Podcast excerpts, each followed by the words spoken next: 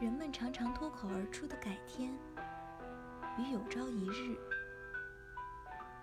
我们都明白，背后蕴含的意思是永不。我生待明日，万事成蹉跎，拖延成为现代人普遍的精神困境。我们所要做的改变。就是从当下开始行动，像冯骥才在日历中所说的：“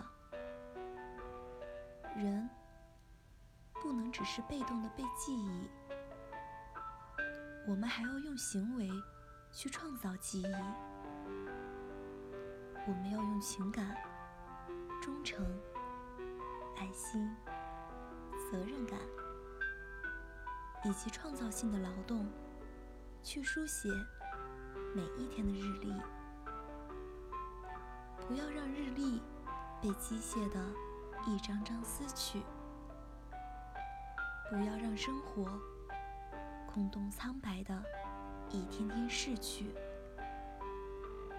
人生漫漫长途，愿你能饱览这一路上的各类风景。